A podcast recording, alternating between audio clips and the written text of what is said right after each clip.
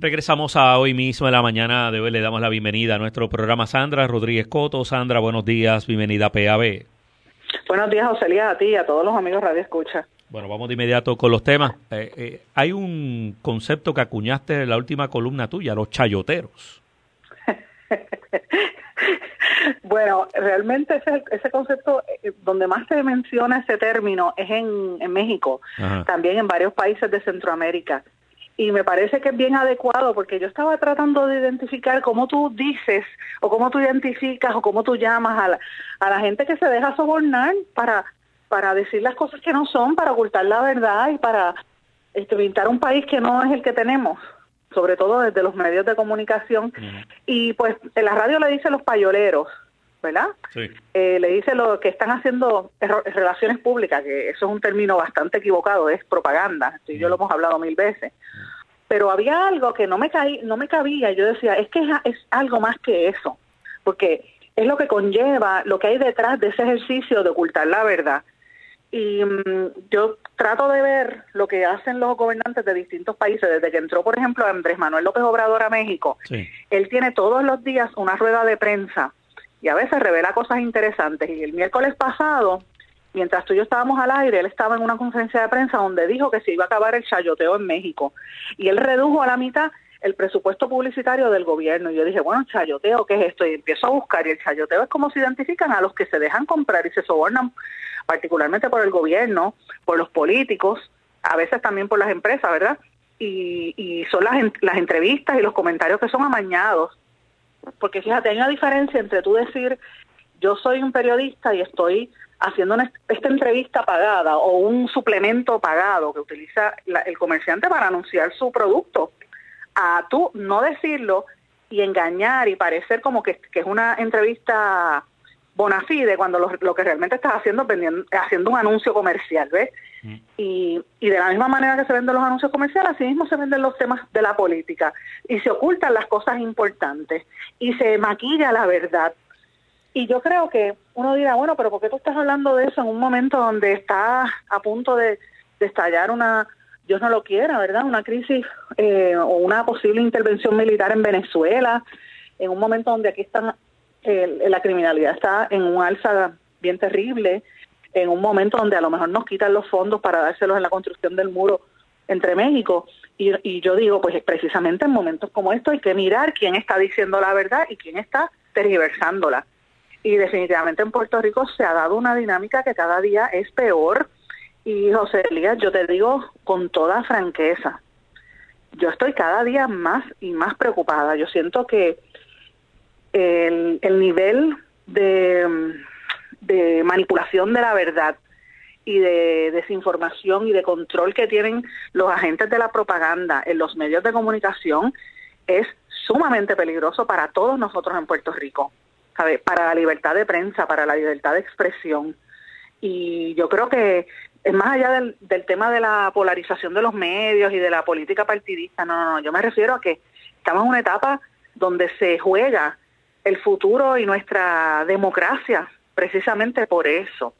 Yo creo que estamos en un momento bien difícil, la prensa debería estar, eh, como se dice el nombre, tú sabes que le llaman el cuarto poder para vigilar los otros tres poderes, el ejecutivo, el legislativo y el judicial, pero ciertamente no lo están haciendo, maquillar la información para favorecer a los que están en el poder, los que tienen o independencia de criterio o tratan de presentar otros puntos de vista, los aíslan, los, los prácticamente los lo ignoran. Y estamos en un momento donde el periodismo serio y la gente seria al interior de los medios, porque hay gente seria en estos medios comerciales, o sea, no no no no nos llamemos engaño, están en una batalla campal muy seria eh, y esto pues para mí es una práctica que yo la asocio a la corrupción y a la falta de transparencia y al ambiente general que vivimos en este país y en el mundo, porque no es, no es algo eh, exclusivo de Puerto Rico, está pasando también en otras partes del mundo. pero, pero por eso lo enmarco así. Eh, Sandra, aquí hay una responsabilidad gerencial eh, de parte de, sean propietarios o encargados de los medios, que son los que están propiciando que esto ocurra. Bueno, porque lo que pasa es que a nivel gerencial esos son los que manipulan esta información. Y por eso es que te digo que es una situación extremadamente asfixiante y peligrosa para la democracia. Es peligrosa porque no nos vamos a enterar de lo que está pasando. Los temas y los medios se maquillan, se ocultan. Y te voy a dar unos ejemplos bien específicos. Hace tres o, tres o cuatro semanas en Puerto Rico el tema era el miedo que tenía la gente de ir a echarle gasolina al carro por la noche porque te asaltaban o ver los vídeos que trascendieron en las redes sociales del tiroteo a plena luz del día. ¿Recuerdas, verdad? Sí, lo recuerdo. Y todo el tema de la criminalidad. De buenas a primeras aparece una cumbre de seguridad.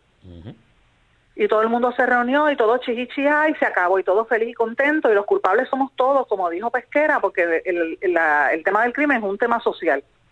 Y se acabó. ¿Qué hay detrás de eso? Pues mira, hay varias cosas detrás de ese tema. El primer, el primer asunto es que, para empezar, no dijo nada nuevo. Segundo, eso no fue una cumbre real, eso fue un workshop, eso fue una sesión de trabajo, porque en una cumbre se presentan temas distintos. Tercero, esa cumbre estaba prometida, o ese tipo de, de reunión estaba prometida en el famoso plan para Puerto Rico hace dos años y no vino a hacerse sino hasta ahora porque Pesquera no quiso hacerlo en el año, originalmente estaba planificada para febrero o marzo del año 2017. Después lo iban a hacer en octubre, pero sabes que pasó el huracán y es que en ninguno de los dos momentos quiso celebrarla. La pregunta es por qué. ¿Por qué esperar a último momento? Y tercero, si tú te fijas en esa actividad hubo una serie de gerentes de los principales medios de comunicación. Y una de las cosas que se planteó allí es que los medios también tienen su responsabilidad. Ah, sí, porque, eh, porque tienen que balancear, porque quedan noticias positivas, eh, Sandra. Exacto, pues fíjate, yo creo que eso es, eso es totalmente cierto. O sea, los medios tienen una responsabilidad, desde los muñequitos hasta las telenovelas, hay temas de violencia, el, el, el, coyote quería matar al correcamino, tú sabes, los muñequitos y en las telenovelas, mm. Farmagul se promovía con una violación, te recordemos eso. O sea, eso ahí, yo no, yo no estoy diciendo que eso no sea cierto, la realidad es que los medios son violentos, hay estudios que lo, lo, demuestran, los contenidos también. Ahora, el hecho de que se haya tratado de echarle la responsabilidad al medio, te dice mucho. Y si tú te fijas de allá para acá, mira cómo ha sido la cobertura del tema de la criminalidad desde entonces. Se enfrió, fue como echarle un balde de agua fría. Yo veo esto más no como una recomendación, sino como una amenaza solapada a los medios de que, mira, si no te pones para tu número, te voy a quitar la publicidad del gobierno. Yo lo veo como una indirecta, como una amenaza indirecta a la gerencia de esos medios y esos medios claudicaron y flaquearon, hicieron como durante el huracán, cuando se alega que, que Rosselló lo reunió en el COE y le dijo, mira, este, bájale dos, trátame suavecito en el huracán y los, y los medios principales no cuestionaban, porque tenían sus operaciones allí mismo en el COE, no hacían ninguna pregunta ni cuestionaban la, la realidad de lo que estaba pasando y no fue hasta que ya era demasiado evidente, demasiada gente muriendo, demasiada gente sin agua y sin servicios, y sin electricidad que entonces empezaron a cuestionar, porque aquí no podemos olvidar que quien primero cuestionó fue la prensa internacional. En esas ruedas de prensa en el famoso COE, pues se repitió la historia. Y mira lo que ha pasado hace dos semanas para acá, el tema de, de, de la criminalidad bajó a un segundo y a un tercer plano. Qué casualidad después de eso.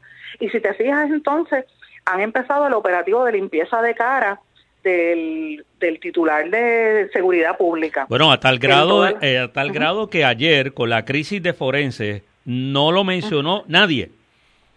Ahí vimos, viste lo que operó adecuadamente la estrategia de propaganda y esto es sin lugar a dudas una estrategia de propaganda, Joselía. Y yo te voy a decir más, lo voy a decir con nombre y apellido porque tú sabes cómo yo soy y me busco mis problemas y la gente se enfogona hablan pestes mías, pero todo el mundo sabe que lo que yo estoy diciendo es la verdad. Y lo tienen que reconocer. Mira, el problema detrás de esto tiene nombre y apellido y es la estructura de comunicación que se creó en Fortaleza. Aquí había un, ministro de propaganda que ahora va a estar en televisión con un, ex gobernador que bastante problemas que nos dejó y eso podemos hablarlo más adelante, que es este Ramón Rosario. Pero después que Ramón Rosario se fue, aquí se estableció una plataforma, un programa de, comunicación desde Fortaleza, y a mi juicio eso tiene un efecto grande. El, hay dos cabezas ahí. Y, las dos personas son gente que lleva muchísimos años en esto de la política. Por ejemplo, hay uno que yo eh, respeto y respaldo, que es eh, Rafael Cerame que fue secretario de prensa bajo Roselló padre. Eh, y se fue en el primer término, me acuerdo, molesto con, el, con Roselló y después este montó su negocio y ahora ha estado asesorando de maneras indirectas al actual gobierno. El otro es Carlos Bermúdez. que recordemos a Carlos Bermúdez, primo hermano de Leo Díaz, estuvo vinculado a Jorge Santini eh, y a otra serie de alcaldes, mantuvo contrato con un montón de, municipios, etcétera. Él trabaja desde Fortaleza y él ha establecido cómo va a ser la política pública de comunicación.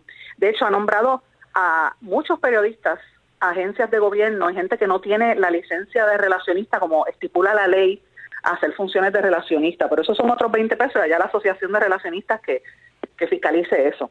Pero yo te tengo que decir algo, ahí se logró lo que, lo que yo creo que Rosselló y Guachet, Rosselló padre y Guachet soñaban, que era el control absoluto de los medios, o casi absoluto.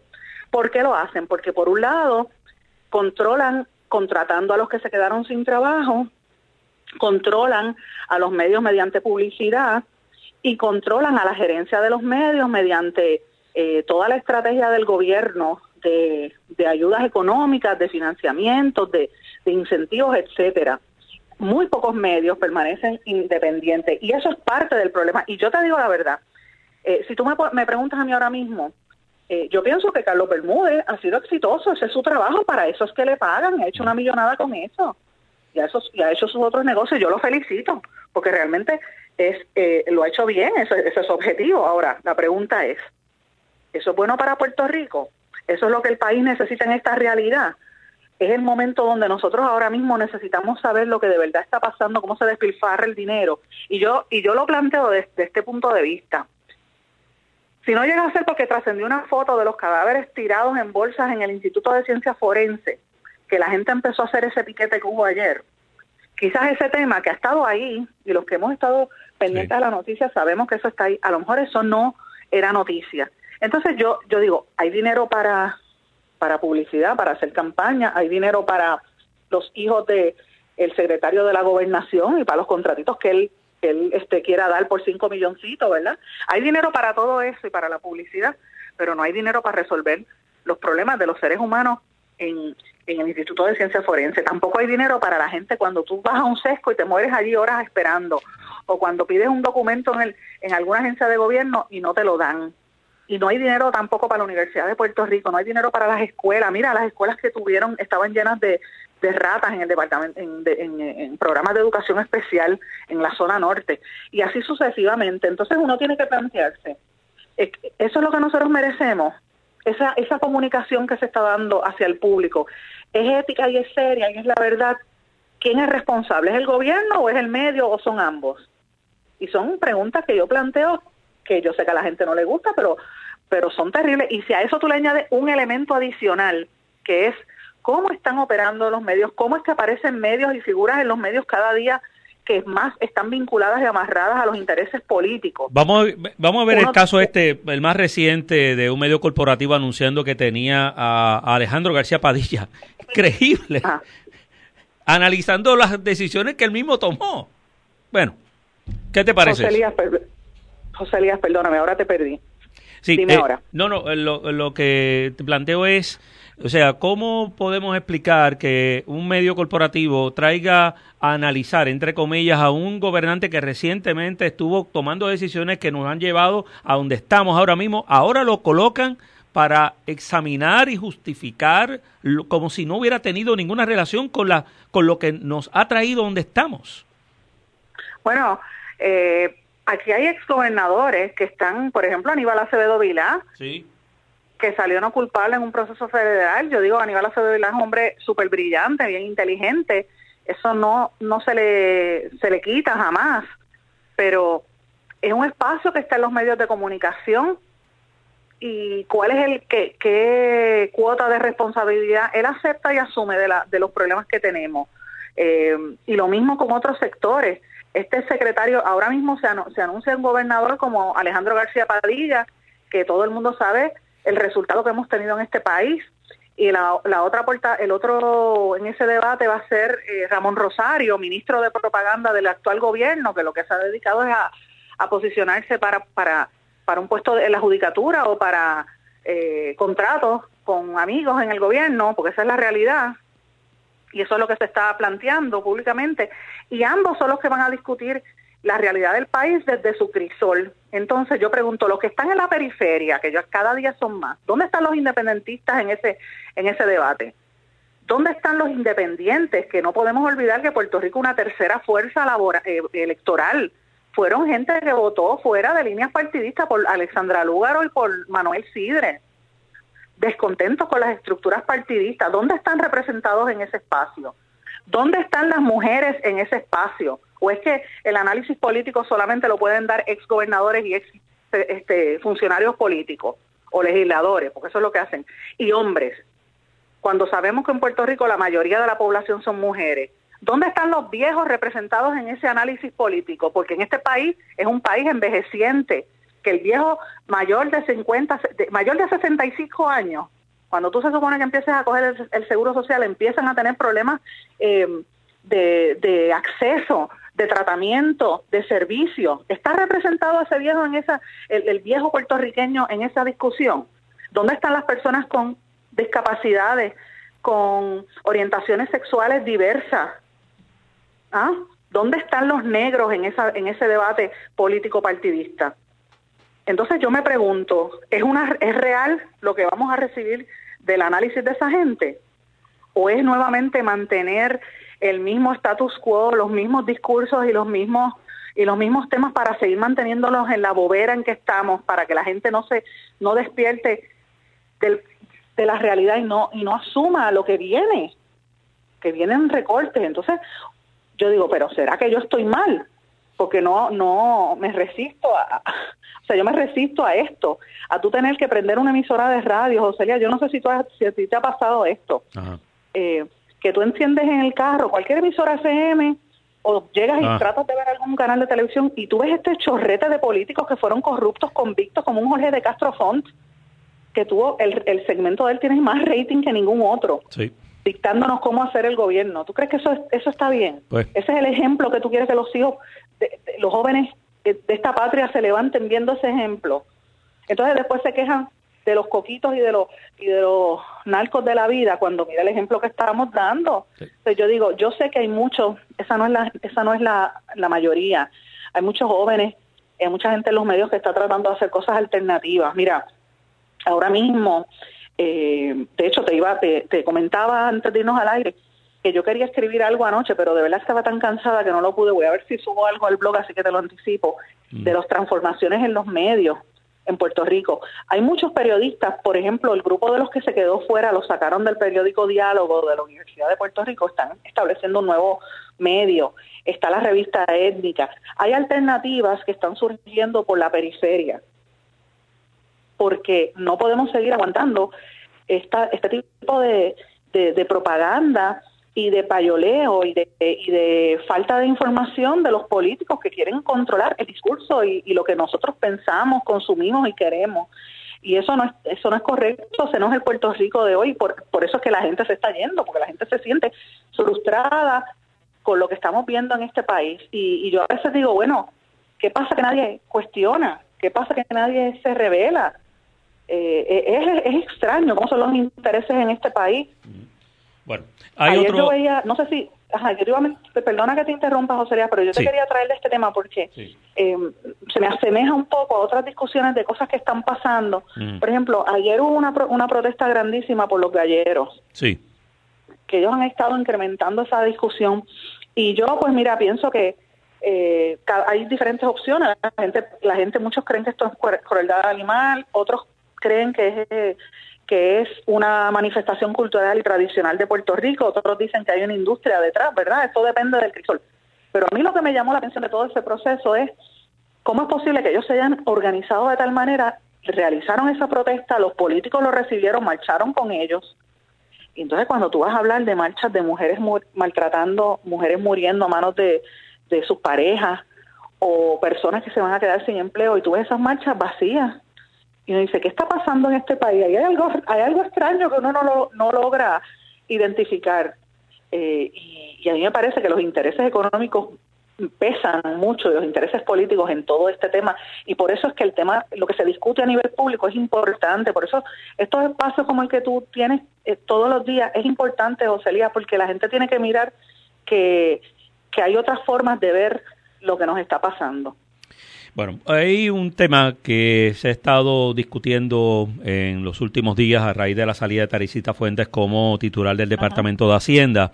No solamente el proceso de sustitución, sino también los conflictos que han surgido eh, con relación a la cantidad de eh, contratos que tiene con eh, esta administración el hijo del actual o el designado eh, titular del Departamento de Hacienda y actual secretario de la Gobernación. Bueno, ¿qué te ha parecido la evolución de la discusión en el transcurso de estos tres días? Interesante, por ejemplo, esto ha sido un alivio para Héctor Pesquera porque lo sacaron del ojo público. Bueno, lo han sacado a tal grado de que ayer, otra vez vuelvo a lo que te planteaba ahorita, ¿no? Está fuera completamente de la discusión. Exacto, ahora están hablando de Maldonado, eso es lo ah, primero. Lo segundo, este tema de Maldonado eh, demuestra que hay una lucha de poder bien, bien interna en el gobierno, bien fuerte. Y así como yo te digo una cosa, te digo otra. La salida de Ramón Rosario del gobierno de Puerto Rico y un poco anterior a él la salida de Villafañe demuestran que la lucha es fraticida al interior de la, de, la administración de Ricardo Rosselló, porque muchas de estas cosas Ramón Rosario las controlaba desde que salieran públicamente. Al no tener ese filtro y estar este señor, todo ha salido a la luz pública. Los comentarios de que los jefes de agencia están molestos por la presión que ejercía Maldonado, las respuestas de Maldonado diciendo aquí yo soy el que mando y me tienen que responder a mí, eso fue lo que él dijo ayer. Y en tercer lugar, el hecho de que él siga defendiendo los contratos de su hijo y que su hijo, como dijo María Milagro Charbonier, es que es talentoso. Pues uno tiene que coger un poco de asco y volvemos a lo mismo. Mira lo que pasa en ciencia forense. Tú eres pobre y, tu, pues, tu familiar se murió y tienes que ir piquetear para que te den el cadáver, pero al hijo del, del secretario de la gobernación, porque es hijo, se le hace más fácil conseguir contratos y las empresas tienen sobre 26 contratos con distintas agencias de gobierno. Entonces yo digo, ¿pero qué es esto? Me parece que es un tema de discusión bastante serio. Eh, creo que apunta a, a que este gobierno colapsó. Los intereses del gobierno son ciertamente otros. Y el silencio que ha habido en la legislatura, particularmente el presidente del Senado, me dice mucho. Hay que ver qué va a pasar en este proceso de reconfirmación para el Senado, ¿verdad?